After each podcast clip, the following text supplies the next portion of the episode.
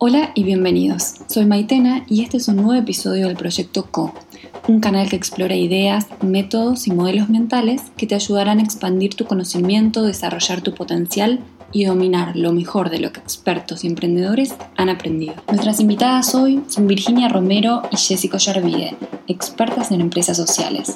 Juntas fundaron ECOS, una organización que conecta a los ecosistemas de empresas sociales de Latinoamérica con los más desarrollados del mundo, para generar una comunidad internacional que los potencie y los nutra. Virginia y Jessica nos explican cuáles son las características de estos ecosistemas, qué condiciones propician la creación de empresas sociales, qué particularidades tienen sus líderes y mucho más. Bienvenida Jessica, Virginia, un gusto tenerlas. Muchas gracias, es un placer para nosotras. Sí, muchas gracias, muchas gracias por la invitación y tenemos mucho para contar.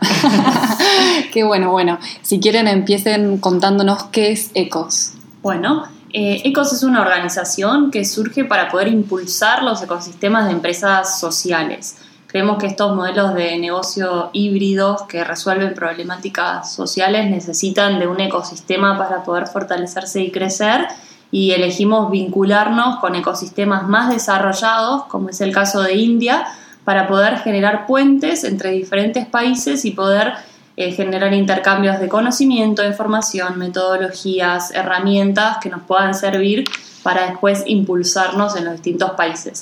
Arrancamos vinculando India y Latinoamérica, pero no quitamos la posibilidad de, de generar lazos con otros países que también puedan beneficiarse de estos intercambios. Bien, ¿y por qué India? Y elegimos India porque las dos tuvimos la experiencia de vivir y de explorar cómo es el ecosistema de empresas sociales en India y descubrimos que es el, más desarrollado del mundo. Entonces nos parecía muy beneficioso que nuestra región eh, se vincule con, con India para aprender cómo lo hacen allá, ¿no? Cómo hacen que, este, que las empresas crezcan a partir de que crece el ecosistema en el que están insertas. ¿Y qué características tienen las empresas sociales allá en, en India? Bueno, algo importante es considerar que India es un país con 1.200 millones de habitantes y hay literalmente más de 2 millones de empresas sociales y ONGs inscriptas, ¿no? Entonces, cuando hablamos de características, en realidad tenemos que pensar de que existen absolutamente todos los modelos que uno se pueda llegar a imaginar, que todas las problemáticas sociales que consideramos, incluso, por ejemplo, si agarramos los ODS como lineamiento o guía para entender problemáticas a resolver, si agarramos cada uno de esos ODS vamos a encontrar que existen múltiples empresas sociales trabajando en esa problemática con distintos modelos de negocio. Eh, entonces es difícil en algún punto generalizar, pero sí es posible encontrar ejemplos de cualquier tipo de problemática y cómo eso está siendo monetizado a través de un modelo de negocio sostenible. Y algo que sí eh, sucede como característica macro es que las empresas sociales en India suelen tener muchas relaciones con los demás actores del ecosistema. Eh, y eso es algo muy benéfico porque no es que están trabajando solas, sino que tienden a cooperar y a fortalecerse entre sí. ¿Nos podrían brindar algún ejemplo? Hay algunas, algunos, algunas empresas que visitamos cada año cuando vamos que son como nuestras preferidas en India y tenemos la gran suerte de poder visitarlas, encontrarnos con ellos, entender cómo es el modelo. Una de ellas que es muy grande se llama Jaipur Racks y lo que hacen son alfombras, fabrican alfombras, es decir, el producto que fabrican son alfombras que comercializan en diferentes partes del mundo. Es una empresa que exporta a 40 países en el mundo y de puertas para adentro es social porque nació para em, el empoderamiento de mujeres, de aldeas. En general, las personas que trabajan para Jaipur Racks em, son mujeres de diferentes aldeas rurales. Eh, Jaipur Racks entra, brinda el trabajo, que esta es la primera inclusión social que hace, y a partir de allí empieza a averiguar qué es lo que está pasando en esa comunidad para solucionar problemas de salud, de vivienda, de escolaridad infantil, etc. Entonces, aborda su trabajo produciendo un bien a partir de hacer inclusión laboral, pero también resolviendo problemas sociales en estas comunidades. Y muchas veces escucho decir que ser un emprendedor social es muy difícil, ¿no? Y es muy difícil en países emergentes, teniendo en cuenta que eh, India también es un país emergente. ¿Por qué funcionan las empresas sociales allí? Bien, bueno, es una muy buena pregunta. Creo que en algún punto el hecho de, por qué funcionan es esta cuestión de que no están solos los emprendedores sociales. Eh, por ejemplo, eh, la Escuela de Emprendedores Sociales, que es uno de nuestros principales aliados, desarrolla metodologías específicamente planificadas para acompañar a emprendedores sociales, no solo desde el punto de vista de su modelo de negocio, sino desde la persona como humano en sí, ¿no?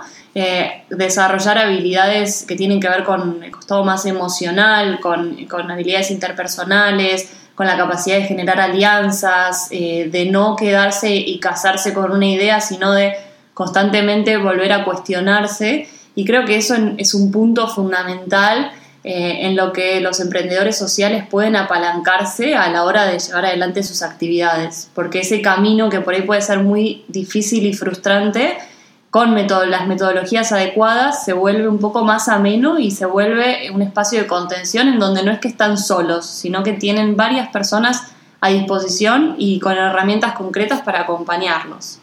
Esto que dice Jessica es súper importante y eso se le suma que tanto en Latinoamérica como en India hay organizaciones que están estudiando profundamente desde lo académico cómo son los modelos de negocios que triunfan en estas regiones y cómo abordan problemáticas bajo las circunstancias de emergencia que tenemos nosotros en Latinoamérica y en India y también con estos mercados, nosotros en ambos países hay mucho mercado en negro, informal se le llama, entonces, es importante que existan organizaciones que estudien en profundidad eh, cómo son los modelos de negocios que triunfan en estos mercados y a partir de allí hagan metodologías que bajemos a nuestros emprendedores sociales para que fortalezcan sus, modelos de negocio. Eso también es un factor clave en ambas regiones. Y según su punto de vista, ¿qué condiciones propician que funcione bien el ecosistema de empresas sociales eh, allá en India? Bueno, son múltiples quizás los factores que hacen que, funcione bien el ecosistema de empresas sociales. En algún punto hay que entender por qué se desarrolló y quizás uno de los grandes factores que vemos y que nos, que nos enseñan cuando nos capacitamos allá tiene que ver con estas metodologías de articulación entre los diferentes actores, eh, de poder ver las problemáticas como una oportunidad de canalizar fondos pero de manera sostenible, de si existe, por ejemplo, un financiamiento externo dedicado a cierta problemática, no lo canalizan directamente a través de filantropía, en algunos casos sí, pero en estos casos lo canalizan a través de modelos de negocio. Entonces, el hecho de que haya, eh, de que cada actor sepa cuál es su rol dentro del ecosistema y que lo pueda ejercer debidamente, es uno de los puntos importantes por los cuales hacen que, todo funcione, porque cada uno sabe en dónde está parado y sabe cuál es el paso siguiente y cuál es el paso anterior, y en conjunto se planifica ese, ese modelo para que en definitiva funcionen y haya más empresas sociales exitosas y, puedan escalar y crecer. Las alianzas es un, es un factor muy importante entre actores y alianzas con las empresas sociales, es decir, que todos trabajan en conjunto para entender qué es lo que aporta, el valor que aporta cada uno al trabajo que hacen los emprendedores sociales. Sí, también la política pública que acompañe a ese proceso. Hay muchos procesos de desarrollo de política pública que vemos que se hacen en conjunto con los distintos actores, no solo el gobierno proponiendo, sino que se hace a través de mesas colaborativas y ese también es uno de los, de los procesos que creo que facilitan eh, que haya más políticas públicas que las impulsen. Bien, y en cuanto a las personas que lideran estas empresas sociales, ¿cómo podríamos describirlos? Mira, hay una coincidencia en, eh, tanto en Latinoamérica como en India. Eh, y es que lo, lo, primero que sucede en un emprendedor social es que se, se compenetra mucho con el problema que quiere resolver. Y es a partir de allí que decide resolverlo con un modelo de negocio. Entonces, amar el problema es una de las características que nosotros vemos que se repite tanto en Latinoamérica como, y como, en India. Y a partir de allí te das cuenta que la, la, personalidad de, de, ese ser humano tiene una sensibilidad desarrollada bastante particular que hizo que se acercara a un problema y además fuera un paso más a instalar o querer instalar una solución para el problema. Entonces hay una sensibilidad o un contacto con la sensibilidad personal que evidentemente lo ha llevado a actuar. Entonces hay algo interior que lo moviliza, ¿no? que tracciona hacia adelante. Esas son características eh, de un emprendedor social, líder. Sí, sí, un liderazgo muy eh, como carismático y como muy consciente, no un liderazgo autoritario, sino siempre de buscar, bueno, qué potencial tiene el equipo, desde qué lugar vamos a construir y que tiene mucho que ver tanto con la empatía como con la compasión, porque trabajan en contextos muy difíciles, pero no desde un lugar de verticalidad, de, ver superior uno porque no tiene el problema y querer ayudarlo, sino desde compasión de, bueno, entenderlo desde otro lugar y desde ahí construir las soluciones. Y eso se ve muy claro allá, porque no es que, en algunos casos quizás sí, ¿no? No quiero generalizar, pero en general las empresas que, que visitamos y que conocemos trabajan muy como codo a codo con la población beneficiaria y trata siempre de buscar cuál es su potencial y empoderarlos de ese lugar.